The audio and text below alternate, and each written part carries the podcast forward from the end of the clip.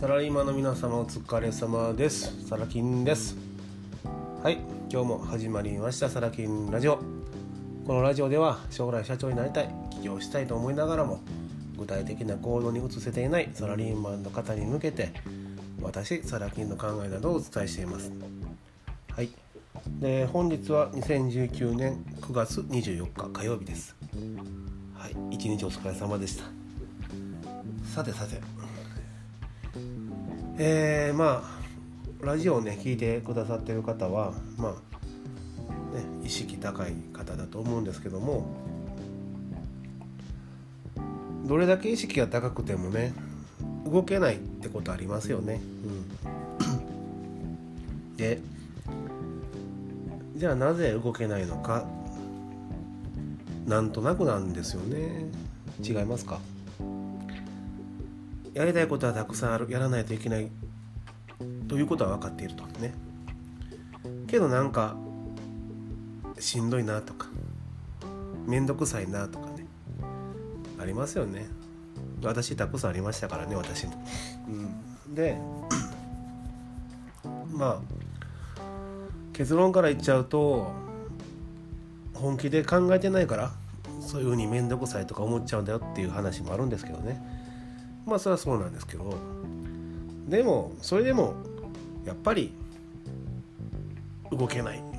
なぜ、うん、なんとなくちょっと今日は気が向かない。ってなるのが人間なんです。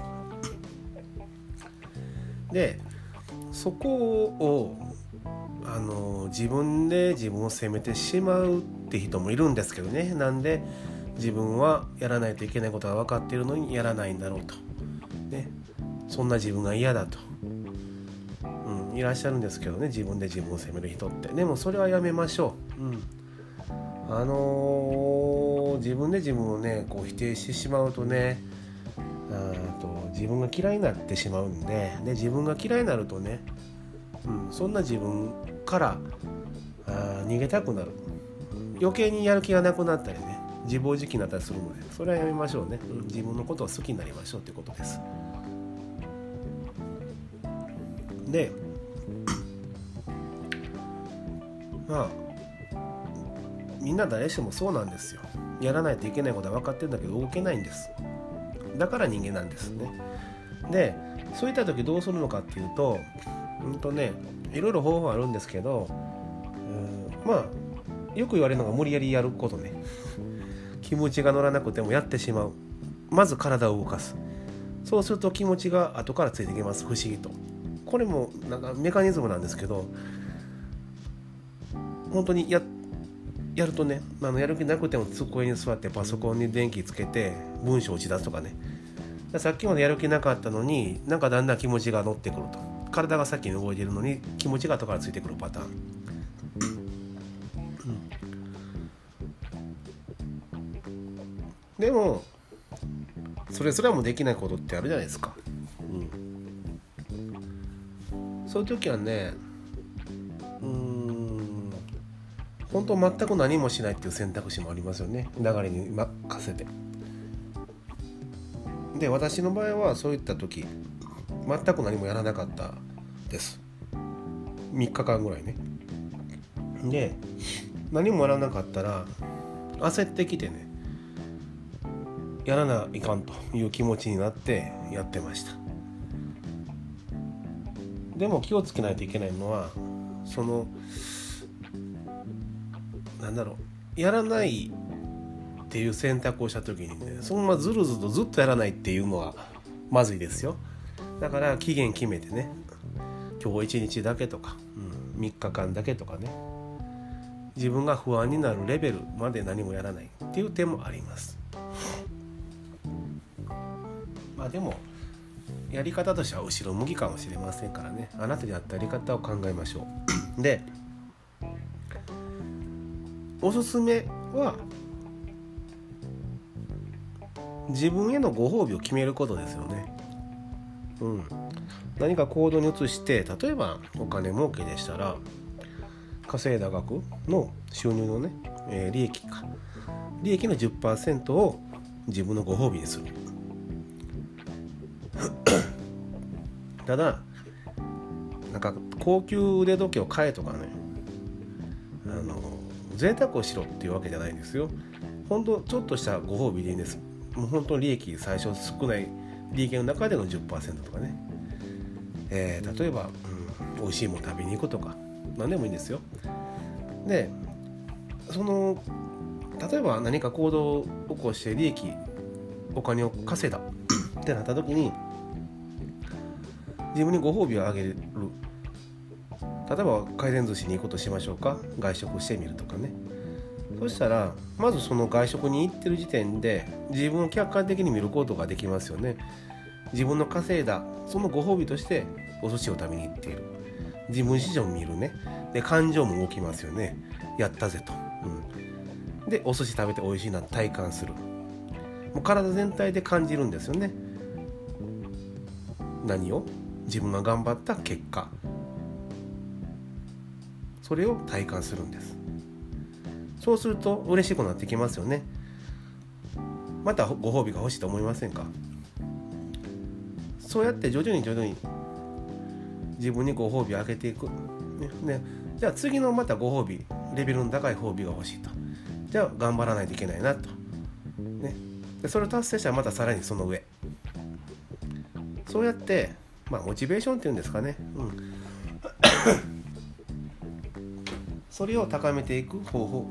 これが一番おすすめかなとは思います、はい、ただし贅沢をしろと言ってるわけではないのでくれぐれもご注意ください、はい、で今言ったいくつかの方法。もうねそれでもね動けない。やる気が出ない。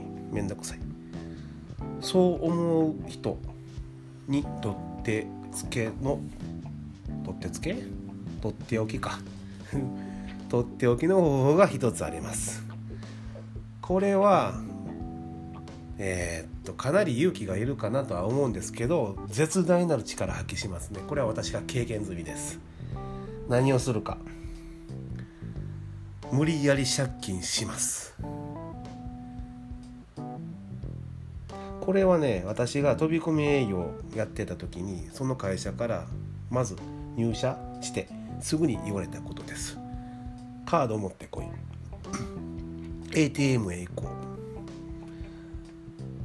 う。上限限度額目いっぱいお金を下ろせ。55万円でしたね。当時ね。はい。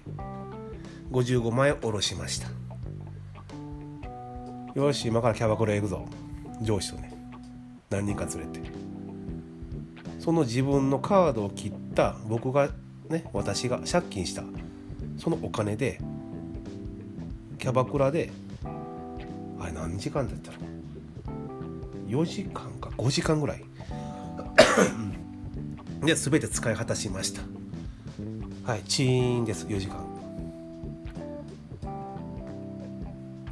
55万円が4時間でチーン0円です。お支払いありがとうございましたと。さあどうする？何が言われたか。ごそさんと。ね黒田ごそさんと。この55万円の借金はお前の借金やからなと。明日から売らんとこの55万円は返されへんぞと。頑張れよ。そんだけでした。必死ですよね。必死。もう何してくれんねんとかもうそういう文句を言う暇もなかったです。もう下ろした瞬間から55万円の借金を背負ってしまったわけですよね。しかも金利の高いカードローンです。やらざるを得ないと。おすすめですねでも。ええ。そのやり方はおすすめです。まああなたがそれを選択するかどうかはね、えー、別ですけども。どうしても動けない。ね。そんな自分が嫌だ。そうなる前に何とかしたいって思うんであれば借金しましょう。はい。と言ってもねハードル高いよね。うん。じゃあどうしましょうかね。他のやり方ないですか？さっき私自己投資として自分にご褒美あげましょうって言いましたよね。稼いだら。ね。だったらうん、その稼ぐまでいけてないんでしたらね自己投資しましょう。お給料だ、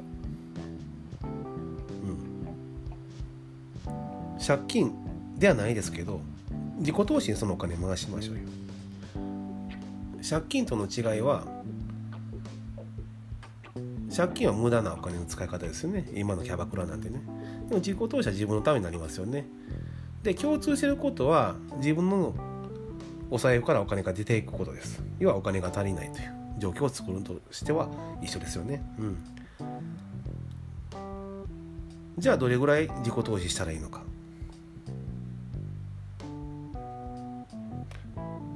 自分の一月の食費生活費を差し引いた残り全額です。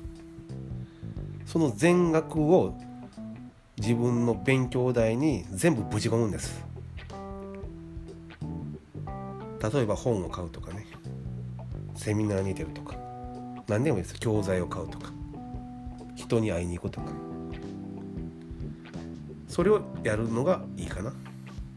と思いますね。はい。私どっちもやってるんでその営業会社で借金無駄な借金をまあ背負って、えー、必死こいてやったパターンとね。営業会社転職する前の会社では、えー、毎月のお給料の生活費引いた全額を全て自己投資に回してきましたおすすめですはいまあ今日もねちょっと長くなってしまったので何かのヒントにしてください動けてないんであればね今日お話したことどれか一つやってくださいでないと何も変わりません本当ですはいでは、えー、また明日、放送いたしますんではいえっ、ー、とね Facebook に書いた通り明日,、えー、明日はですねえっ、と本の読み方について、えラジオで放送あのお伝えさせていただきますはい私の本の読み方です。はい。ではまた明日よろしければお越しください。サラキンでした。バイバイ。